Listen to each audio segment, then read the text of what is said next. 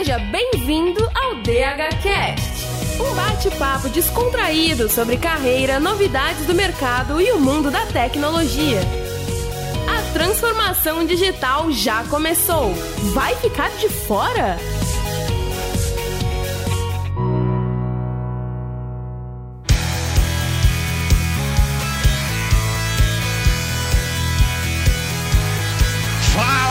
Sejam bem-vindos ao quarto episódio dessa temporada do DHCast. Meu nome é Bruno Cobb, eu sou professor aqui na Digital House, host aqui do podcast, e tenho comigo aqui hoje três convidados que vão falar de um tema, eu adoro esse tema, todo mundo gosta, geralmente é um assunto que dá muita audiência, que é branding, marca. Olha que coisa legal. Muita gente adora falar sobre marca, todo mundo que está no mercado costuma discutir um pouco sobre isso. E mais do que brand, a gente vai falar de como essa estratégia de marca pode ser importante na era digital e quais são os caminhos possíveis para que esse branding seja um branding de sucesso. E para falar sobre esse tema hoje, tem uma bancada super legal, cheia de talentos aqui comigo hoje. Eu vou falar com a Cássia Aulísio, que é empreendedora, comunicóloga, founder e CEO da Tuto Brand, o Pablo Ladeira, que é comunicólogo, pesquisador, estrategista de marcas e sócio fundador da Bioma, e o Cristiano Santos, aqui da casa, que é nosso CDO da Digital House. Pessoal, muito obrigado por terem aceitado o nosso convite a participar desse episódio. Eu agradeço em nome da casa e da nossa audiência. Muito legal. Obrigada pela apresentação, Bruno, Kobe, é, Cris, Pablo. Prazer estar aqui com vocês nessa, nesse papo hoje. Eu sou a Cássia Onísio, como o Bruno me apresentou. Trabalho com gestão de marcas é, tô, tô beirando aí quase 20 anos de, de trajetória, né, trabalhando com branding, comunicação né, no mundo corporativo e nesse período eu ajudei marcas a construírem posicionamentos, a se, na verdade, a encontrarem né, o seu, a sua proposta de valor e a ajudar a comunicar isso para o mercado, como endereçar essa comunicação para os seus mercados. Vivenciando nesse período todo, né, nessa trajetória, todas as mudanças que o, todas as transformações que o, que o ambiente de negócios é, vem vivenciando, as mais aceleradas nos últimos anos, as, as que aconteciam também anteriormente, mas é, muito interessada em saber quais são os desafios de negócio e como esses desafios são aplicados à, à gestão né, dessas marcas e posicionamentos. Então vamos bater um papo aqui hoje, vai ser muito legal falar sobre tudo isso, que é um tema de grande paixão que eu tenho. Muito legal, Cássio. Obrigado pela tua presença, tá? Pablo, conta um pouquinho pra gente da tua trajetória. E pessoal, tudo bem? Super obrigado é, por me chamar para participar aqui com vocês no DHCast. Oi, Cássia. Oi, Cris. Oi, Bruno. É um prazer estar aqui. Meu nome é Pablo Ladeira. Eu sou fundador da Bioma, que é uma consultoria de pesquisa e de branding. Eu já trabalho com posicionamento de marcas há mais de 10 anos e já são quase 50 projetos de posicionamento aí ao longo da vida.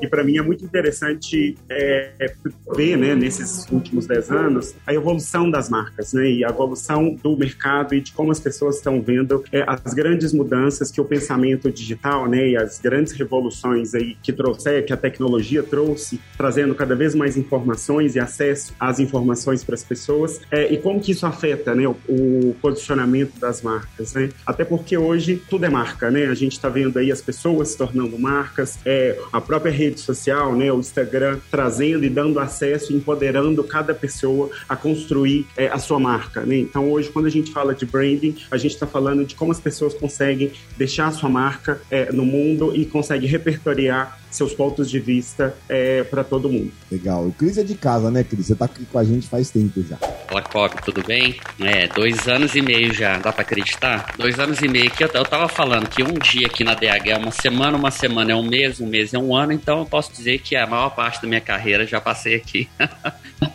Cássia, Pablo, prazer estar aqui com vocês. É, é realmente um momento especial para a gente. Incrível poder estar falando aqui sobre branding, né? A gente está passando por um processo de rebranding aqui, né?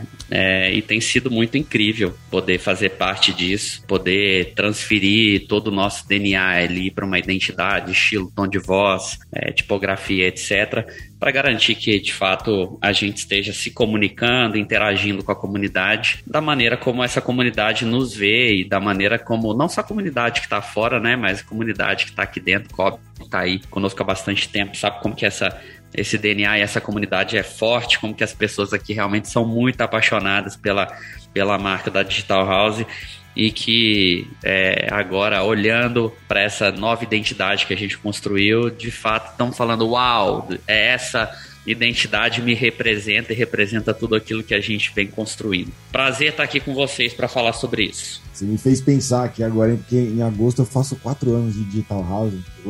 É, é, tipo a terra das fadas aqui do que você falou, né?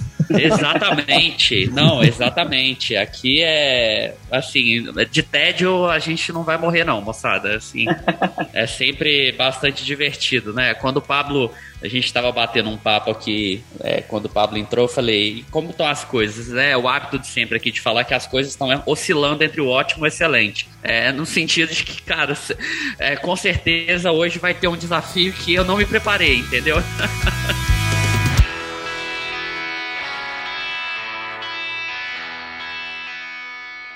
out.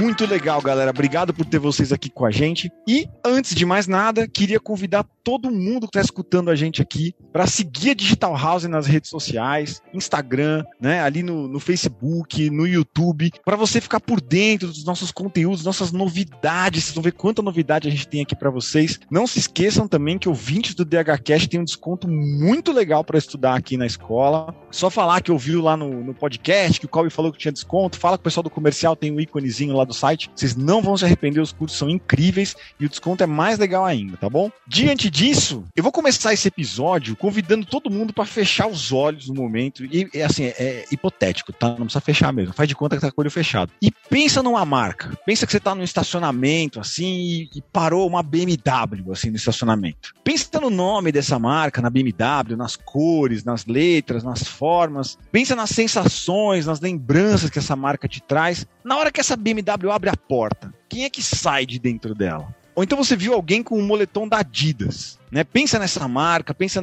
como ela se comunica, o que, que ela é. Quem é que está usando esse moletom da Adidas? Tá vendo? Essa aí é a função do branding, é despertar sensações, criar conexões conscientes e inconscientes que vão ser fundamentais para que uma pessoa escolha determinada marca no momento de decisão de compra dela de um produto ou de serviço. E aí, nesse cenário que a gente está vivendo aqui, cada vez mais competitivo, né, demonstrar esse diferencial de marca passa a ser muito necessário, fundamental. Assim como ter um propósito que vai além além do posicionamento de marca. Bom, para me ajudar a explicar um pouco melhor esse assunto, eu queria chamar a Cássia para contribuir um pouco mais com esse tema. É, acho que dá para a gente começar a falar sobre branding, né? É, entendendo melhor o que é uma marca, todos os fatores que envolvem a criação dela, esse processo de construção de valor, né? Exatamente. Bom, marca é aquilo, né, que as pessoas falam de você quando você não, quando você sai da sala, né? Essa frase ela é, ela é muito conhecida, ela é muito reproduzida e eu acho que ela é muito feliz porque ela ela tangibiliza de uma forma muito simples é, que marca não é simplesmente aquilo que a gente quer que os outros falem da gente, mas sim como eles sentem, percebem e constroem dentro do imaginário deles, dentro do repertório deles, a nossa, né, sobre o que eles pensam de nós. Então, o, o marca é um ativo muito nobre de uma organização, né? Seja uma, uma, empresa, uma indústria, uma pessoa, né? A gente tem o personal branding aí como algo é, muito importante também. Ele é um ativo de muito valor e que precisa ser gerenciado. Branding é uma palavra no gerúndio, né? Se, se é, tem o ing no final, justamente por isso. Ela não, ela tem começo, tem meio, mas não tem fim, né? Ela requer gestão. Ela evolui. A gente constrói uma marca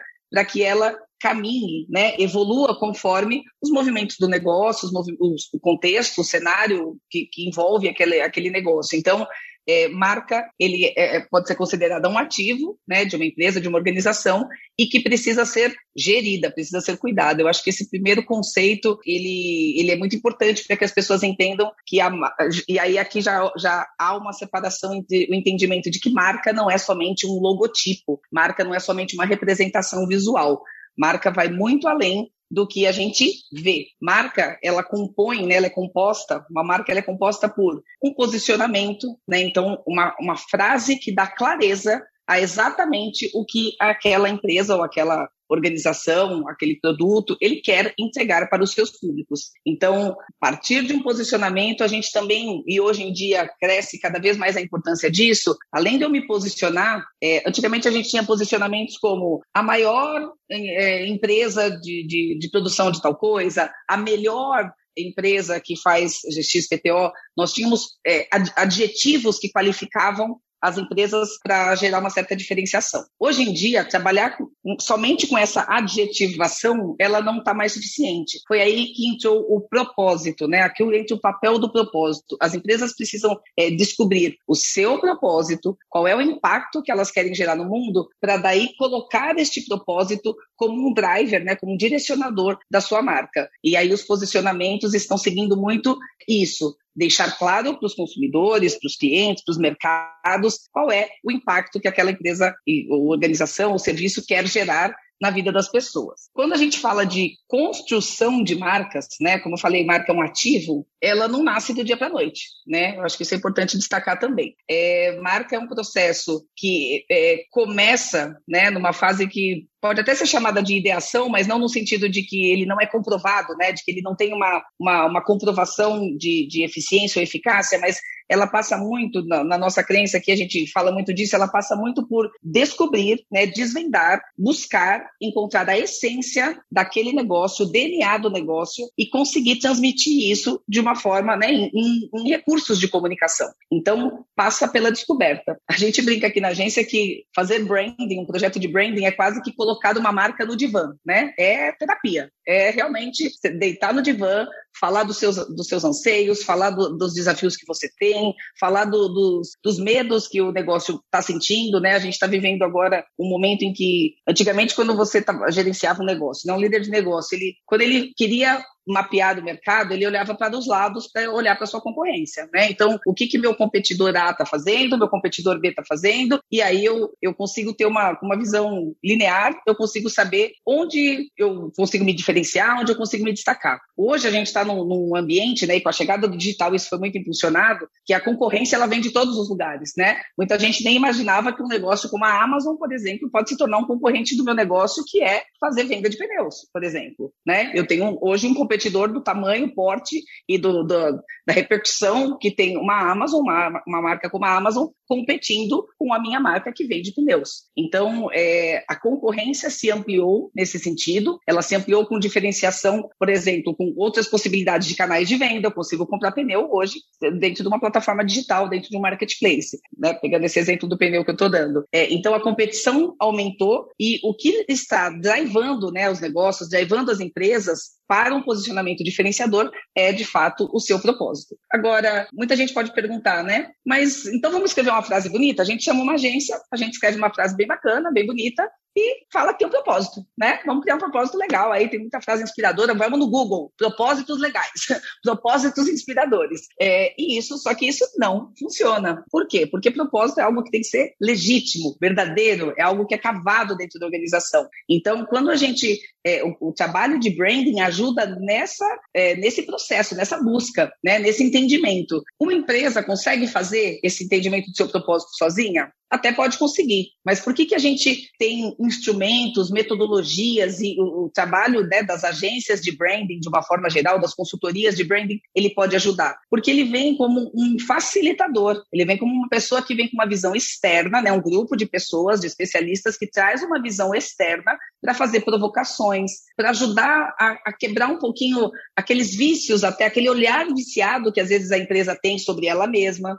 Eu brinco, a gente fala, tem muita empresa que é em si mesmada, né? Ela olha para si, ela só enxerga a si, ela se qualifica, ela acha que ela tá. E quando você traz, você faz ela levantar um pouquinho o olhar e dar uma olhadinha assim, um pouquinho mais alto, sabe? Consegue alcançar um horizonte um pouquinho maior, ela começa a descobrir outras coisas, né? Ela começa a descobrir outras oportunidades para ela, inclusive mas tem muita gente que tem medo de levantar esse olhar. Tem muito gestor que tem medo de fazer esse olhar para fora e, e, com o que ele vai encontrar, né? Tem medo do que vai encontrar. Então, branding também, eu acho que aproveitando aqui essa parte da minha fala, branding é um ato de coragem né, das empresas. As empresas elas precisam ter coragem para fazer um trabalho como esse. E a consequência de fazer um trabalho de branding dentro de uma empresa, né, a partir de uma atitude de coragem também, é essa agilidade, é a rapidez que essas empresas vão ter para pivotar o seu negócio, para fazer manobras aí em relação ao business, não somente à comunicação, né? Não adianta você ficar adaptando a comunicação o tempo todo sem saber qual é o grande, a grande mensagem que você quer passar. É, sem um trabalho estruturado de branding, a gente tem uma pulverização muito grande do, do, do, dos investimentos em comunicação. Tem muita marca que gasta, tem um orçamento grande, mas que está gastando de uma forma pulverizada. Então, ela faz estratégia digital, ela está nas mídias sociais com, uma, com discurso, ela tem uma necessidade de employer branding, então ela vai para LinkedIn falar, mas ela fala outro discurso lá, ela tem um outro discurso internamente, então quem entra dentro, de, quem estava fora ouviu uma mensagem, quando você entra para a empresa, você passa a ouvir outra.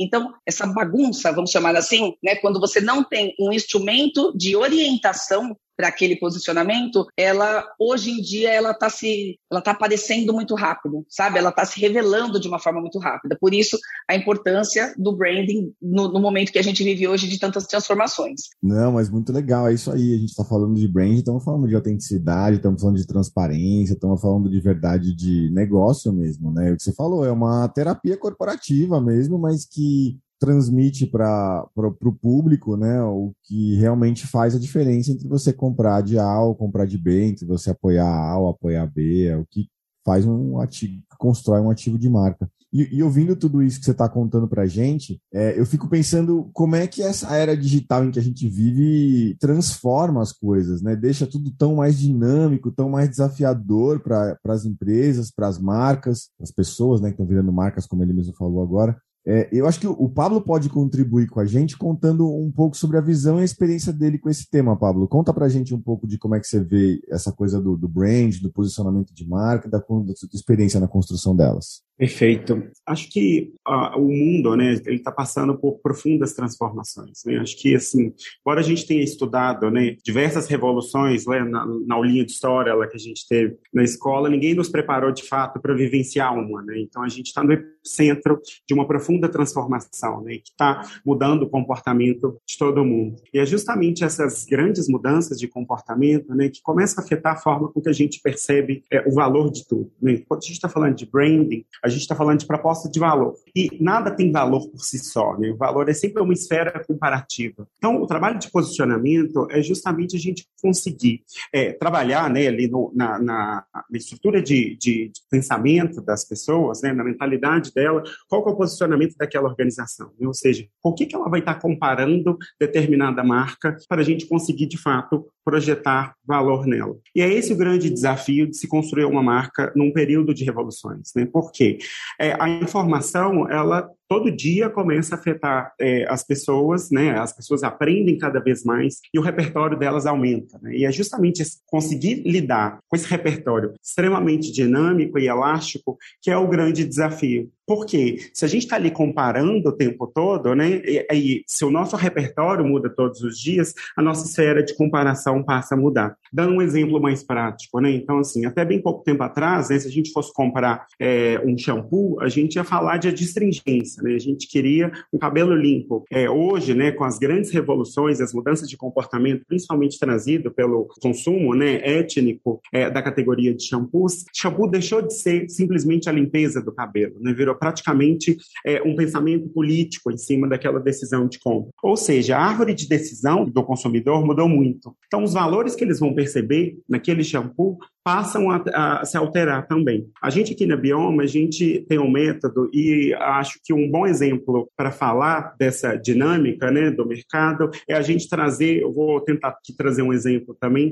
de dinâmica do, do mercado e contexto, que são é, dois pontos da nossa metodologia em cima de um exemplo provavelmente a audiência do BH Cash vai conhecer, que é a Nubank. A Nubank, na verdade, se a gente for parar para pensar, até pouco tempo atrás, né, a dinâmica social do mercado financeiro é confiança. E a confiança, até bem pouco tempo atrás, ela era pautada pelas grandes instituições. Né? Então, vamos pensar aqui que a gente gostava das coisas concretas, né, das coisas físicas. Então, o banco ele tinha que ter agência. Né? Até hoje, né, um investimento de risco, é, o baixo risco dele é chancelado por uma grande instituição. Então, a gente associava né, a ideia de confiança a essas grandes instituições. Da mesma forma, né, o mundo foi evoluindo, a nossa cultura foi se desenvolvendo, é, e a gente começou a a entender que as grandes instituições né, não mais traziam tanta confiança para a gente, né, afinal de contas, elas mesmas já estavam dando sinais de que a gente poderia desconfiar, ao mesmo tempo que a tecnologia começou a apontar como uma coisa importante para a gente observar, né? Para a gente começar a confiar nela. E a gente começou aos pouquinhos, né? Ah, vou guardar minhas fotos aqui, vou guardar minhas músicas favoritas, vou guardar todas ah, as informações né, da minha empresa,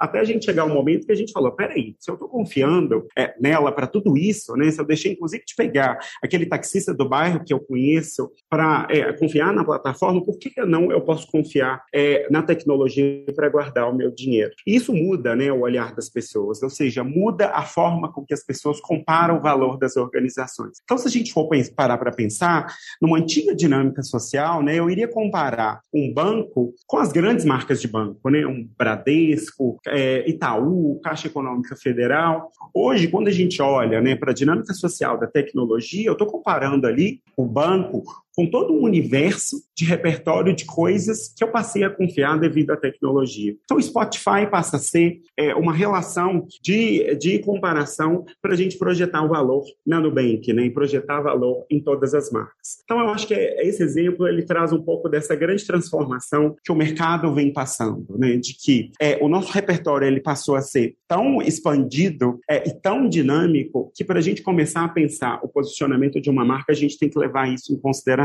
então, é por isso que hoje, né, então, a gente está falando de posicionamento e existem, é, e acho que é muito interessante esse ponto que a Cássia chamou a atenção, né, do INGzinho ali no final é, da marca, é, da palavra branding, que é justamente da gente conseguir parar para pensar que se esse repertório muda todo dia, a gente tem que começar a todo momento ver se a nossa marca ela continua sendo relevante frente à nova esfera de comparação que aquele consumidor e aquele mercado está passando. Então, por isso que a ideia de se reposicionar passou a ser muito mais frequente. Né? Antes a gente falava ali de um posicionamento que iria durar 10 anos. Hoje é praticamente impossível que a gente continue relevante durante 10 anos. Então, a gente precisa, a todo momento, né, olhar em volta, entender qual que é o espírito do tempo e o que, que isso está influenciando é, no meu mercado, como que as pessoas estão comparando ali a minha marca né, e a minha organização frente às novas frentes que a gente que vão se abrindo todos os dias, né? Se a gente for parar para pensar, né, é, antes, né, eram as grandes marcas que falavam só sobre aonde que eu vou guardar o meu dinheiro, né? Hoje se acessa lá no YouTube tem 30, 40 canais que vão falar a respeito disso, né? Da Betina é, ao Me Poupe, é, a todo momento falando, usando linguagens completamente diferentes, mas definitivamente, né, independente de qual a linguagem utilizada, empodera as pessoas para conseguir tomar a decisão delas. E, é, ou seja, o pensamento começa a ficar mais sofisticado, cada vez mais complexo, e é esse que é o desafio das marcas hoje, né? Conseguir entender e parar esse filme por um momento para a gente conseguir analisar todo aquele contexto que está ali é, e todas as questões que estão afetando, né, é, o pensamento de uma marca e a como elas compram é, os produtos, né, e consomem todos os conteúdos delas. Eu acho que perfeito esse ponto de vista de é, né, de parar o filme, conseguir parar o filme e é, para enxergar o que, que o contexto está mostrando e também entender, as marcas estão tendo que entender, com essa transformação digital, elas estão tendo que entender que os públicos que até então eram públicos que ela listava ali numa mão, é, eles se expandiram, né? Vocês têm hoje a gente tem públicos que se relacionam com marcas de formas totalmente diferentes. A gente tem um público que é o consumidor, obviamente, aquele que paga pelo produto ou serviço, aquele que compra da marca, mas mas você tem públicos que se relacionam com a marca de outras formas. Então, é uma comunidade, por exemplo, interessada no assunto, vou, embarcar no, no, exemplo do banco, né, do banco dos bancos digitais que chegaram, como o Pablo estava trazendo. É, você tem públicos interessados sobre esse assunto. Tem gente que, que abre conta em dois, três bancos para experimentar, para poder comparar qual que é melhor e depois, porque ficou tão fácil abrir uma conta em banco, né? O Cris levantou até a mão, está se, tá se vendo aí nesse exemplo. É, e que você, hoje a gente pode. Imagina que antes você ia abrir conta em três bancos só para saber como era ter ser cliente de cada um deles. É, Imagina o livre, de né? fila que você ia ter que enfrentar, na hora que sua fila estava chegando, ia chegar mais gente, ia ficar tudo complexo. Quando sua senha estava chegando, caiu o sistema. É, mais ou menos isso. Então, hoje a gente pode, acho que tudo isso tem a ver com o empoderamento das pessoas, né? Só para amarrar é, com o que o Pablo falou. Então, temos mais públicos para serem observados. Hoje a gente tem acionistas, a gente tem grupos investidores, né? O pessoal das startups está tá vivenciando muito isso, que é um público que tem um relacionamento é, ele busca, ele, ele acompanha, né, ele investe naquela empresa, ele busca resultados, então ele acompanha performance dentro da organização, ele quer um, um, um, feedback sobre a performance, ele acompanha os números e tudo mais. A gente tem a imprensa, né, que continua fazendo ali o seu papel de de validação, de acompanhamento dos mercados e de, de monitoria, vai, vamos dizer assim, né? De, de, monitoria do que está acontecendo e promovendo, inclusive, as transformações. A gente tem os colaboradores, né? A gente está vivendo agora, exatamente agora, né, a grande renúncia, tem alguns termos que estão sendo colocados aí de pessoas repensando suas carreiras, profissionais, é, o apagão, eu acho que dá até medo esse nome, não gosto muito de, de empregá-lo, mas é, existe uma demanda muito alta por profissionais de tecnologia hoje, né? E de marketing também, é, especializados e capacitados para fazer novas funções que o digital vem, vem surgindo. Então, os públicos da, das marcas mudaram consideravelmente também dentro desse cenário. Então, tem toda a questão competitiva né, do negócio, é, a questão do contexto que precisa ser pensada e muito bem gerida pelas, pelas lideranças ou por quem está guiando o negócio, mas também uma atenção às pessoas que estão nesse entorno, né, nesse ecossistema aí é, em que o negócio atua. Cara, eu, eu acho que uma coisa que vem acontecendo com frequência, né, com todas essas mudanças e esse, esse cenário cada vez mais dinâmico, digitalizado, que a gente está realmente se reinventando, né? Escutando vocês falarem aí, eu estava refletindo a respeito disso. E a, a, própria Digital House, né? Antes era uma escola física aqui em São Paulo. É, eu sou da velha guarda, né? Da época que deu aula em sala de aula aqui na Digital House. Era uma delícia, um prédio lindo lá na Cardoso de Melo. E a gente começou a se reinventar. A gente tinha uma estrutura para receber os alunos, tinha o co-learning, né? Os co-learning, são quatro andares de co-learnings na Digital House. E com, com a pandemia a gente migrou 100% para o digital, né? Para esse novo cenário. Eu talvez tenha sido um dos que menos sofreu, porque fui um dos professores que. Fui o professor, na verdade, junto com a, com a com a PRI que implementou o Blend aqui no Brasil. Então eu já estava meio que com o pé no digital, um pé no, no presencial. E a gente precisou migrar 100% né, para o digital. Isso também trouxe para a gente uma necessidade né, e uma oportunidade da gente revisar todo o nosso posicionamento de marca. De cima de tudo isso que vocês acabaram de falar. De, acabou de viver isso aqui dentro de casa. Eu queria que o Cris falasse um pouquinho de como é que foi essa nossa vivência aqui na Digital House de branding, de rebranding, né, né Cris? Conta um pouco para gente. Bob, eu estava te ouvindo aqui e como se estivesse passando um filme na minha cabeça aqui, com o fatídico fim de semana lá anterior à tomada de decisão de vamos para casa, né? As decisões, acho que foram tomadas ali, se não me falha a memória, foi dia 15 de março né, de 2020, era um domingo, eu estava no litoral, e ali tomando a decisão sobre como vamos comunicar à empresa que a partir de amanhã estão todos em casa. E mais de dois anos depois dessa decisão, ver é, a maneira bem sucedida que, que a gente conduziu isso e a forma como tudo isso foi construído, não com sem erros, né, obviamente, mas com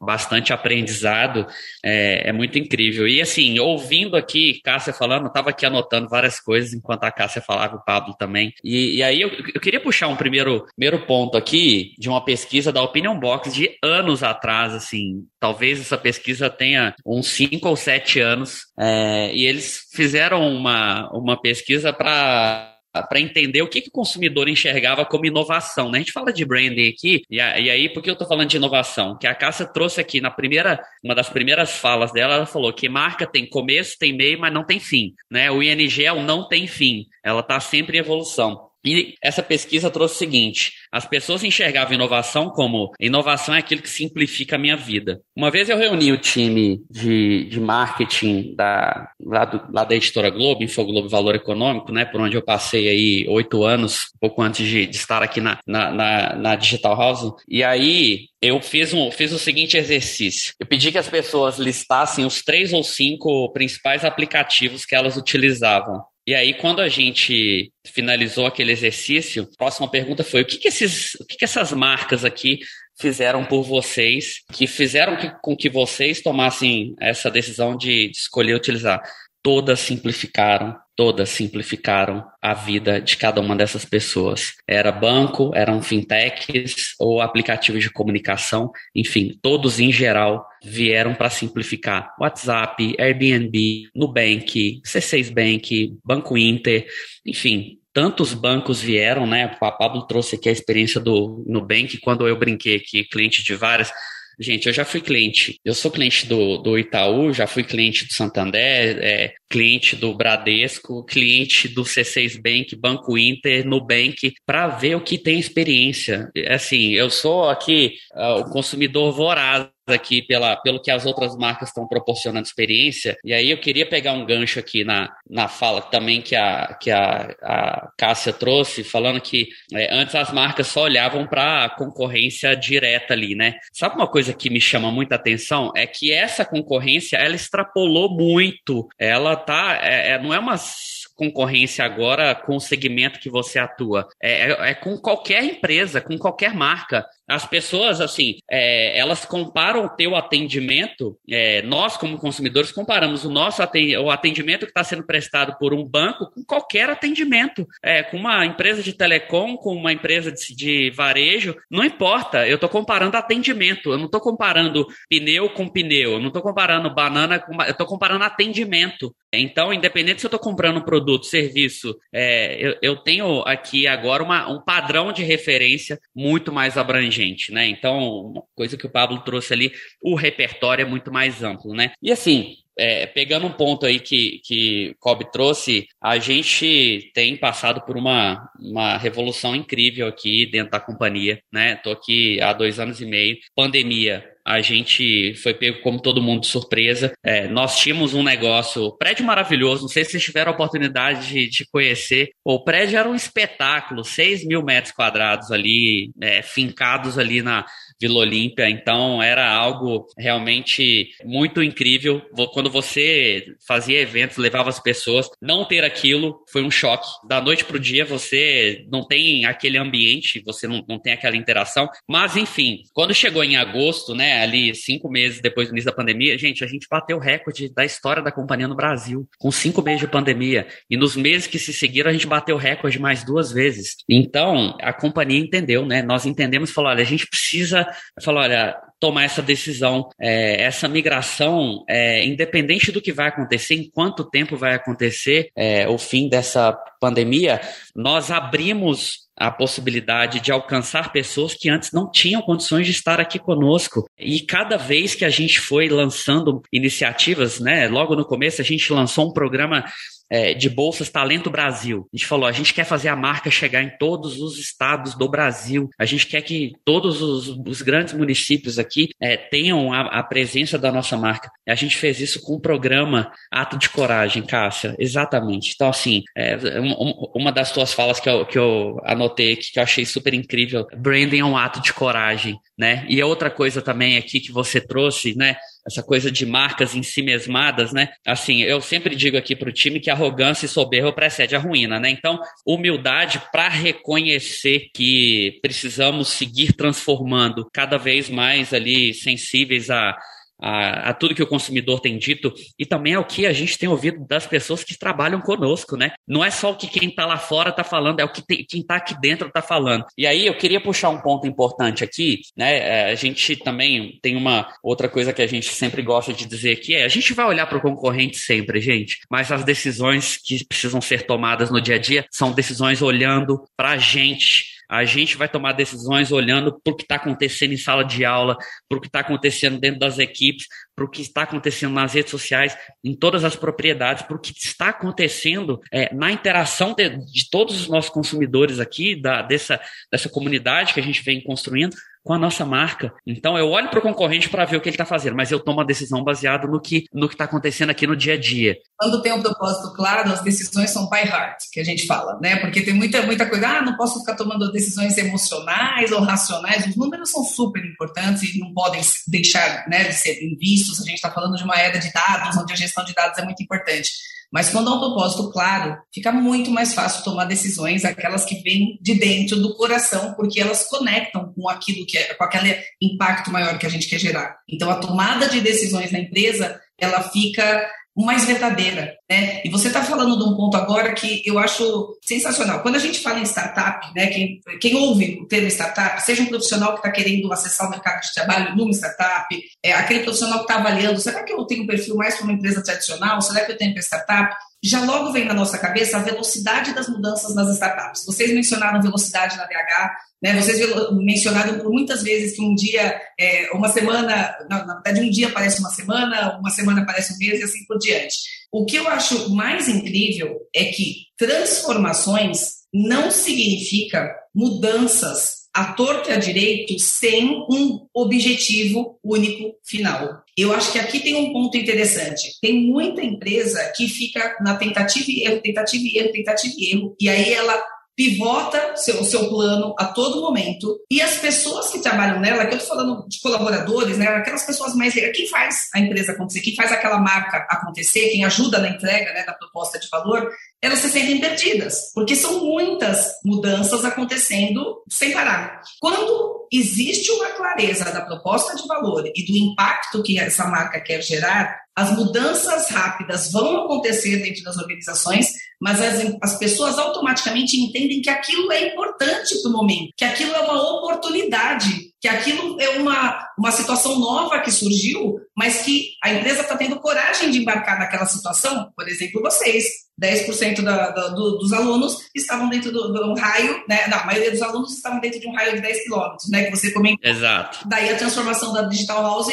permitiu que vocês atendessem todo o Brasil, expandissem globalmente, ou seja, construíssem uma nova história para a DH. Isso foi o quê? Foi uma visão de é, foi uma oportunidade que encontrou com a visão que vocês tinham, com a clareza que vocês tinham do que a DH queria causar na vida das pessoas. Então, eu acho que essa o case de vocês, né, o momento que vocês estão vivendo, ele é a materialização, é realmente a materialização do grande benefício do trabalho de branding das empresas.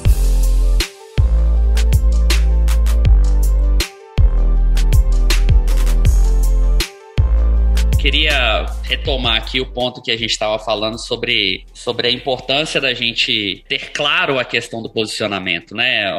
Vocês falaram muito aqui sobre adjetivos não são mais suficientes, né, Cássio? Acho que essa frase é muito emblemática. As marcas precisam de propósito. E as pessoas cada vez mais buscam empresas e buscam lugares onde reflitam aquilo que elas acreditem, né? É assim, é, ou eu acredito naquilo que essa empresa está fazendo, ou eu, obrigado, né? não, não quero mais estar, fazer parte daquilo. Então, vai muito além da recompensa, né? É a realização de estar construindo aquilo que, de fato, gera valor para a sociedade, né? Então, e isso está muito, muito sedimentado aqui, tá? Então, acho que é algo que é muito, muito claro para a gente aqui é, é, assim, a gente é muito mais do que uma ETEC, né? Muito mais de uma escola que utiliza a tecnologia para levar conhecimento. A gente é um ponto de encontro, por isso eu, eu falo, nós somos uma comunidade digital, né? é um ponto de encontro de diferentes mentes e indivíduos que criam o futuro. E aí, é, essa coisa de criar o futuro é, tem começo, tem meio, mas não tem fim. Então, é, ou seja, olha, se você quer fazer parte dessa comunidade, ou se você quer fazer parte desse point é, de pessoas que, que têm a mente aberta, é, que olham para os problemas com olhar de oportunidade, né, é, e que querem construir, que querem ir além, que querem de fato ter uma razão para levantar todos os dias, né? Aquela, olha, o que que, o que que te move, né? O que que te faz levantar todos os dias? Eu acho que é esse exercício que a gente está tem feito aqui é, com relativo sucesso, tá? Então, assim, e com o desafio de temos que ser uma marca simples, né? Uma marca que é uma marca global, mas, por outro lado, a gente tem que ter relevância e engajamento local. Né? O Brasil, por si só, como a gente comentou, é um país intercontinental, com muitas diferenças, com muitas regionalidades. Né? Então, assim, ser simples para que a gente consiga se conectar globalmente ter um alicerce e uma essência que possa ser transmitida, que possa ser transmitida independente do idioma, é, mas ao mesmo tempo tendo relevância, engajamento e alcance local, entendendo o que são, quais são os principais temas, as prioridades locais para que elas sejam é, amplamente endereçadas, né? A gente consegue perceber isso, estou fazendo um olhar de fora, a gente consegue perceber isso que provavelmente foi, foi colocado, né, foi descrito na estratégia de marca da, da Digital House, na linguagem, né, na, na, na, em todo o sistema visual que vocês têm. Então, a gente vê ali uma comunicação muito simples. Essa simplicidade, ela foi transmitida dos pontos de contato que quem quer se relacionar com a Digital House percebe. Eu acho que esse caminho né, da estratégia para a execução, da estratégia para o seu sistema visual, do seu tom de voz, né, são itens que compõem o branding. A gente está falando muito do, da conexão do branding com a estratégia de negócio até aqui. Mas quando a gente é, vê que uma estratégia depois ela se desdobra em tom de voz, em sistema visual, né, em, é, no posicionamento, como a gente já conversou. Isso tudo é, tem que se conversar. Eu preciso entender tudo isso que você está comunicando, né? Eu, eu, eu, vi que você conseguiu falar da Digital House agora de uma forma tão convidativa, tão gostosa, que dá vontade. Você fala, nossa, eu quero, eu quero estar nessa comunidade. E eu tenho certeza que antes do trabalho de branding, você talvez teria um pouquinho mais de dificuldade ou simplificaria para dizer, é uma escola, uma escola digital. É uma escola que quer usar tecnologia. Talvez você encurtasse a explicação por não saber outros valores trazer para essa apresentação da Digital House. Sabe o que é mais legal de, de te ouvir? Primeiro, obrigado aí pela análise que você acaba de, de trazer. Não, mas sabe, sabe o que é mais curioso? O que eu falei aqui agora, quando em geral eu tinha reuniões internas ou externas, as pessoas falavam, tipo, uau, essa escola que você apresenta aqui pra gente é a escola que eu quero, mas a marca de vocês não traduz isso. É, e hoje, de fato, é, quando eu digo que é, coroa um trabalho de dois anos e meio que a gente vem, dois anos e meio que eu estou aqui, né? Essa marca que vem sendo construída aí desde 2016, né? É, começou lá na Argentina. É, é, incrível ver isso, porque, de fato, quando, quando o logo está animado, aquela onda que o logo faz, onde ele vem crescendo e, e vai ficando forte em house, né? Na, na parte mais, é, mais da, da, parte final do, do, do logo, né? Do sistema visual ali, aquilo de fato é para indicar movimento. Aquela onda indica movimento, indica que é, é, não, tem, não, não tem fim, né? Então, assim, a gente vai seguir evoluindo, vai seguir construindo. O círculo, né? Que foi a base utilizada para construir a parte D, ele é movimento, ele é aberto, ele é inspirador. E do outro lado, você tem um quadrado, que é a base de construção do, de, de house, né? Do, do H, é, de, de, house, ele é espaço, ele é segurança, ele passa confiança. E aí eu vou pegar um outro ponto aqui que você, você trouxe. A agência foi fundamental para isso. É, a agência foi uma facilitadora na condução desse trabalho e a agência tomou risco, assim como a gente vem tomando risco, tá? É, até contando um pouco para vocês essa história aqui, é, nós, enfim, somos uma empresa investida pra, pela Kazek Venture Capital, né? E também por River, Mercado Livre e Globan. Mas, é, é, por sermos investidas ali da, da Kazek Venture Capital, é, nós temos um grupo de marketing de todas as empresas é, que são investidas. Então, Nubank está lá, Log, Madeira Madeira, 99, enfim, tem inúmeras empresas ali relevantes de empresas que são muito protagonistas aqui no mercado. E aí, a gente sempre que tem um tema relevante para resolver como esse, né? A gente pede indicações ali de outras empresas. E aí surgiram bons nomes de, de agências e aí fizemos uma RFP passando tudo aquilo que, que era a nossa necessidade e uh, em texto, né? Porque na hora de abrir uma RFP tá aqui o briefing do que a gente precisa e acreditem, a primeira agência que veio nos, nos apresentar, que foi aqui a Orchid, é, que foi a agência que a gente escolheu, gente, eles trouxeram na primeira reunião para se apresentar uma proposta de identidade visual. Assim, é, foi, eu falei, gente, olha, olha, eu, eu, eu, simplesmente parabenizei já durante a reunião. Eu falei assim, olha, eu nunca vi uma agência tomar um risco tão grande em uma, em uma, em uma primeira reunião. Vocês vieram se apresentar e já trouxeram uma proposta de logo. Então, assim, nesse nível de ousadia, é, e, obviamente, né, com todas as outras agências, é, eram agências muito boas, com propostas de trabalho muito consistente. E, felizmente, essa agência que tomou o maior risco foi a agência escolhida. Tá? Só uma curiosidade aqui, mas achei importante mencionar, porque a agência, sim, foi uma facilitadora.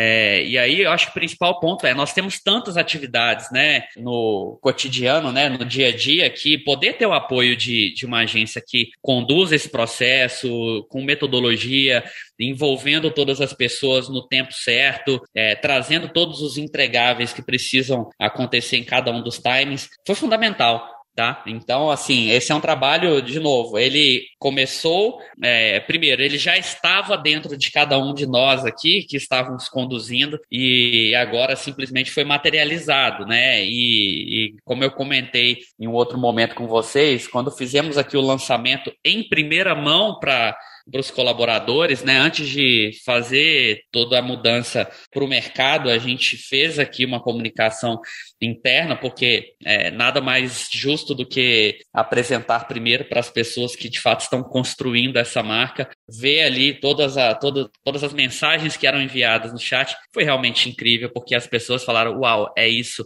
isso me representa, é isso que eu tô, é isso que me move, é isso que está me fazendo acordar todos os dias, sabe? Então, assim, nós somos uma casa de estudos, somos uma casa de, de talento, a gente é uma casa que está aqui para construir o futuro. Então, por isso esse conceito, nós somos uma comunidade digital e aí, quando eu digo que nós somos uma comunidade digital, onde essa relação começa, ela pode começar muito antes de sala de aula, né? Ela começa num artigo, num post, ela começa aqui, no, no podcast, né? É, como esse que a gente está fazendo aqui. Ela passa em alguns momentos por sala de aula, mas ela não termina na sala de aula, ela continua. Por quê? Porque essa, esse conceito de lifelong learning, né, de aprendizado contínuo, ele cada vez está mais presente, né? Então, enfim, Pablo trouxe aí a questão do repertório que não para de mudar, não para de, de, de se expandir, né? A, a mente de todos é, não, não para de expandir porque você tem mais variáveis para tomar decisão, né? Então, enfim, é muito incrível realmente é, ver essa orquestra sendo montada, né? Porque não é simplesmente todo mundo tá tocando a mesma música, tem que estar tá tocando no mesmo tom, no mesmo momento, né?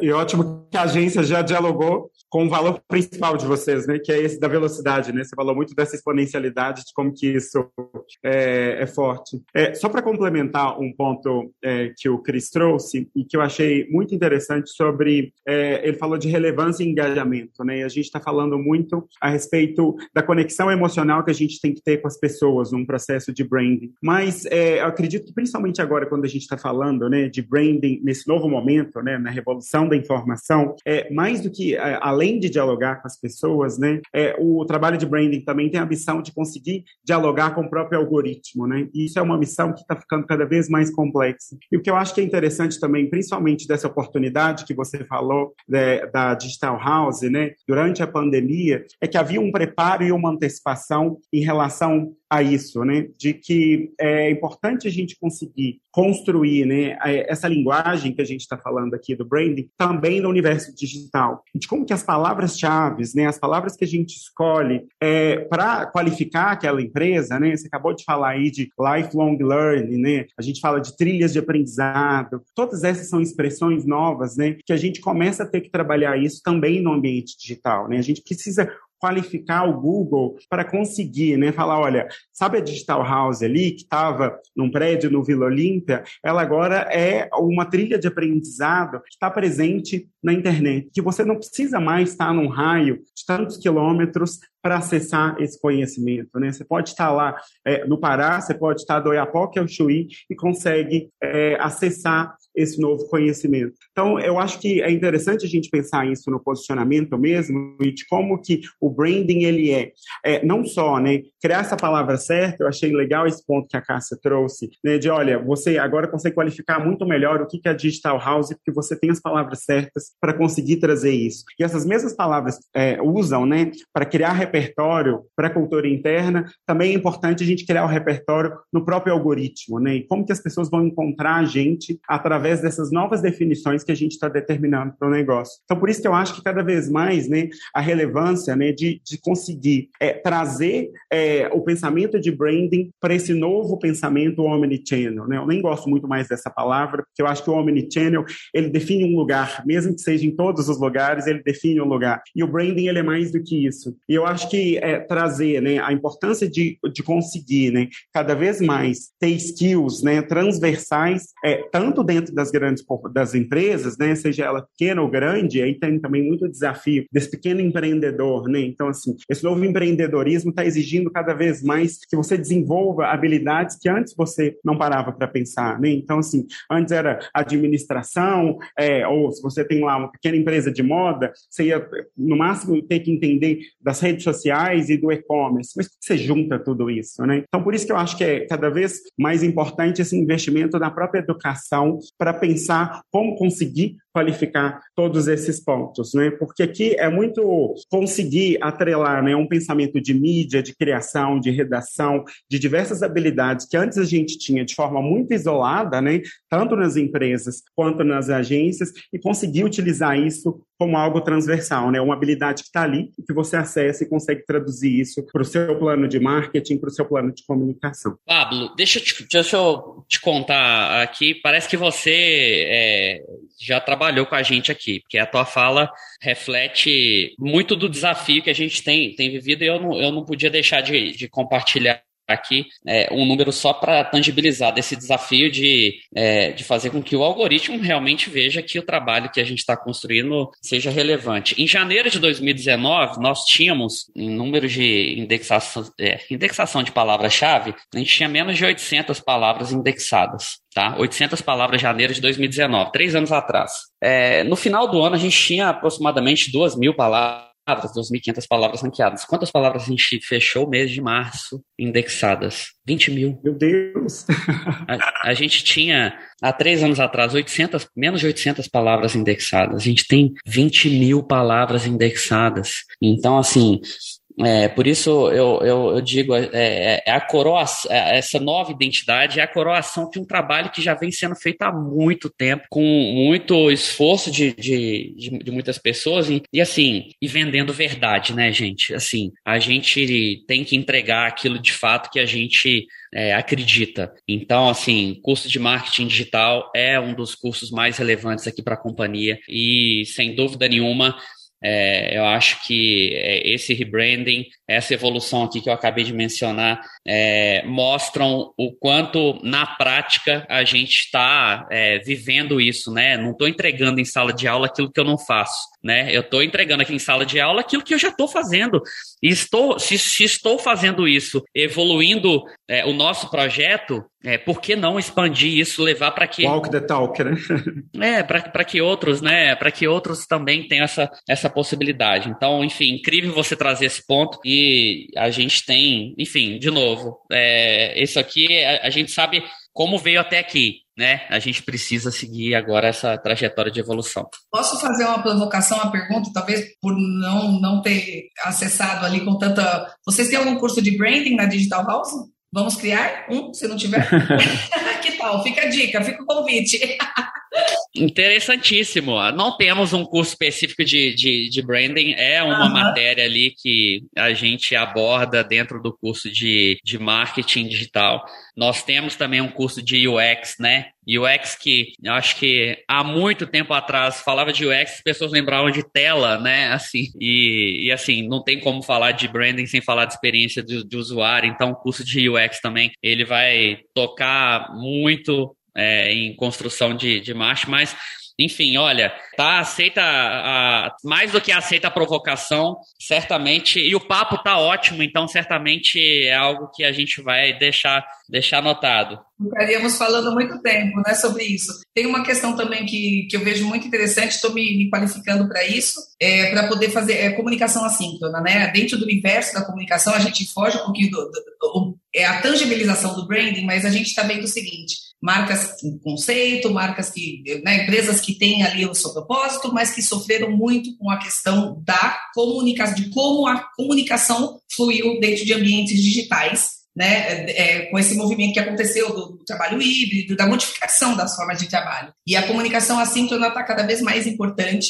para gestão, coisa que a gente sempre pensou em fazer para se comunicar com, com, Quando a gente cria uma campanha, por exemplo, do público consumidor, a gente está falando de uma forma assíncrona, né? Com esse a gente constrói um conceito, a gente constrói as peças, a gente veicula uma campanha e a gente está falando de forma assíncrona. O consumidor pede cada vez mais relacionamento, ele quer um bate-bola, ele quer. Então aí ele vai para os canais de comunicação, né? Para os pontos de contato que a empresa tem para se relacionar com aquela marca. Dentro de casa, a comunicação ela arruinou, porque ela, ela era, ela, ela começou o contrário, ela era uma comunicação mais relacional, as pessoas se encontravam no corredor, falavam, trocavam ideias de projeto, passavam demandas e trocavam, e de repente, quando a gente foi para o ambiente é, híbrido, né, não estava em contato com as pessoas, não souberam fazer a comunicação assíncrona para o trabalho acontecer legal. Então, eu acho que teve um, teve um, um desbalanceamento que aconteceu agora, e eu acho que isso mostra o quanto é importante esse pensamento de mensagens claras, né? Eu estou querendo dizer a comunicação assim para dizer como é importante que todas as pessoas se preocupem em comunicar bem, comunicar com clareza. A gente, quando está no momento de fala, principalmente, né, que a gente está no podcast, um exercício de, de quem está nos escutando, está ouvindo, a gente tende até a prolongar um pouquinho mais né, as nossas construções, a gente tem tempo para ir pensando e formulando nossas frases. Por que não fazer isso quando a gente está escrevendo? Por que não fazer isso quando a gente está passando uma mensagem para alguém? Por que não fazer isso quando a gente está se comunicando com as pessoas por uma plataforma em que não necessariamente a pessoa vai nos responder naquela hora, né? A pessoa precisa ter todas as informações. Então, eu acho que tanto o branding se tornou relevante com essa toda a questão maior, né, que é o posicionamento, como esse, o branding gera valor para o negócio, como ele nos faz encontrar um, um, é, conceitos para construir a base da nossa marca, mas dentro da comunicação como um todo, eu vejo essa questão da, comunicação entre as pessoas vivenciando um, uma grande revolução, vivenciando, vivendo um momento de muita transformação. Então, eu acho que isso também é, é um tema de relevância. Estou trazendo aqui para vocês para pensarem, porque os profissionais de marketing digital que se formam com a Digital House provavelmente, provavelmente vão compor equipes ou vão trabalhar como freelancers ou vão compor equipes em agências, ou vão compor times em startups, ou vão trabalhar em empresas. Existem vários caminhos para esses profissionais. E eles vão precisar dessas habilidades. São as skills que o Pablo estava trazendo. A habilidade de uma comunicação assertiva, ela é essencial para qualquer profissional. Né? Não adianta a gente ter uma formação técnica, entender como direcionar conteúdos para o algoritmo, nos entender melhor, entender como é, a gente é, opera né, as ferramentas que tem hoje, se a gente não conseguir é, usar essas soft skills, né, as skills humanas, as skills que facilitam no, o nosso trabalho e o trabalho do colega, o trabalho do outro, porque no fundo somos todos, né, somos, a união de várias pessoas trabalhando que vão fazer uma marca acontecer, que vão fazer um negócio prosperar e que vão fazer é, a história, né, essa transformação aí que a gente quer agora. Então, eu tenho incluído muito esse o papel das pessoas nisso tudo, sabe? As dificuldades que elas estão vivendo hoje e a comunicação assíncrona, eu percebo que foi um, um, um, um calo aí no, que, que acabou incomodando muita gente por não ter essa habilidade.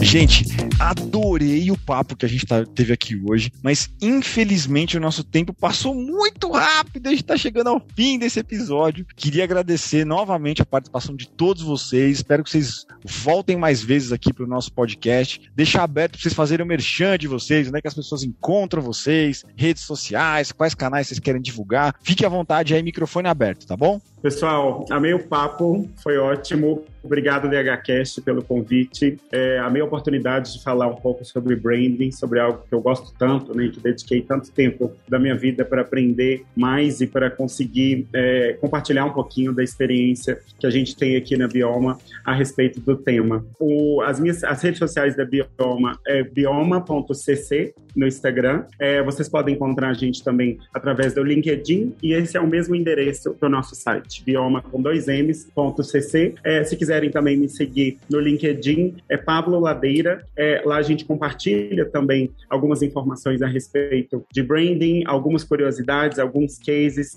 e principalmente compartilha muito sobre a nossa metodologia, porque a gente acha importante empoderar as pessoas para conseguirem lidar com esse contexto cada vez mais caótico de informação e a gente acredita que compartilhando conhecimento a gente consegue é, levar as empresas para frente, as pessoas e, consequentemente, o mundo. Obrigado super pelo convite. Bom, gente, obrigada pela, pelo convite, né, o DHCast, desejo sucesso aí, é quarta temporada, espero que não, não pare nunca, né, é, e que tenha uma, uma grande jornada aí, que esteja ajudando muito a audiência que, que acompanha vocês trazendo profissionais aqui para falar também é, experiências de mercado, de experiências acadêmicas, de, é, de possibilidades né, e tendências que tem por aí. Queria aproveitar e parabenizar pelo trabalho de branding da DH House, né? Como eu, eu comentei aqui durante a nossa conversa, mas eu acho que de tudo ficou para mim um, um item que é essa elasticidade que vocês conseguiram dar ao conceito de house. Vocês traduziram house, que estabeleceria um lugar de chegada para uma comunidade. Então eu acho que essa elasticidade de conceito, ela, ela foi muito feliz e, e é percebida, né? Algo que eu consegui perceber por aqui. Então, queria parabenizá-los, desejar uma excelente sorte e muita persistência, muita uma execução muito cuidadosa, né, com as aplicações da marca, com a disseminação de todo é, de todo o tom de voz, disseminação de, de conceitos que foram construídos para que vocês cada vez mais consigam atingir aí o céu ao limite, o globo ao limite, né, que vocês tenham é, uma, uma oportunidade muito boa de ajudar a educar as pessoas para a nova economia e para os novos desafios. Eu sou a Cássia Aulísio, estou com esse nome mesmo no LinkedIn, Aulísio com S, né? A-U-L-I-S-I-O, muita gente confunde o meu sobrenome. Estou ali então no LinkedIn, produzo conteúdos, né? Alguns conteúdos sobre isso. Tenho focado, falado e, e eu já, já ministrei aulas na PUC sobre branding também, é um tema que eu adoro. Assim como o Pablo, né? Dediquei a minha carreira para isso, por ter uma grande paixão por falar disso. Continuo trabalhando em empresas e tenho dedicado meu tempo agora para a construção de um novo negócio que vai ajudar a ampliar esse ecossistema, ecossistema de gestão de marcas e de comunicação nas empresas. É, agradeço vocês, é, obrigada e vamos, vamos seguir esse papo que, de repente, um café, enfim, a gente pode continuar. Cássia e Pablo, prazer receber vocês aqui na nossa casa, tá? Estou é, muito feliz de poder falar sobre um tema que tem sido tão incrível pra gente. Estou muito feliz com o que construímos até aqui, é, mas sei que a gente só está começando, né? Esse, esse espírito que a gente acorda todos os dias, eterno beta, né? Então é um começo a cada manhã. Então, obrigado. É, o papo realmente foi incrível. É, prazer enorme poder é, falar sobre isso com, com gente tão capacitada e qualificada aí que construiu tanta história para tantas marcas, né? Então, bom, quem quiser aí continuar acompanhando é, Digital House, fazer parte dessa comunidade, vir para esse ponto de encontro aqui, é, onde diferentes mentes constroem aí o futuro, sejam absolutamente bem-vindos. Vai ser um prazer poder ampliar essa comunidade nas redes sociais e, enfim, tê-los ali consumindo os artigos do blog, material rico, ouvindo outros podcasts aqui. Enfim, vamos por mais. Temos muito para construir e eu acho que é essa a parte mais incrível, né? Uh, seguir fazendo sempre porque a gente está fazendo aquilo que acredita e faz de verdade. Obrigado, viu, gente? Obrigado a você. Tchau, tchau. É isso. Fica ligado aí. Se você curtiu esse episódio, não deixa de compartilhar ele. Grupo de WhatsApp, Telegram, um amigo que você sabe que curte branding, com o teu chefe, alguém do trabalho, cara, certeza que a pessoa vai curtir ouvir as dicas que a gente deu aqui hoje, o papo que a gente fez aqui hoje, ajuda a gente a fazer o podcast chegar mais longe também. Brigadão, fica ligada nos próximos episódios. Valeu por ter ouvido. Valeu, gente.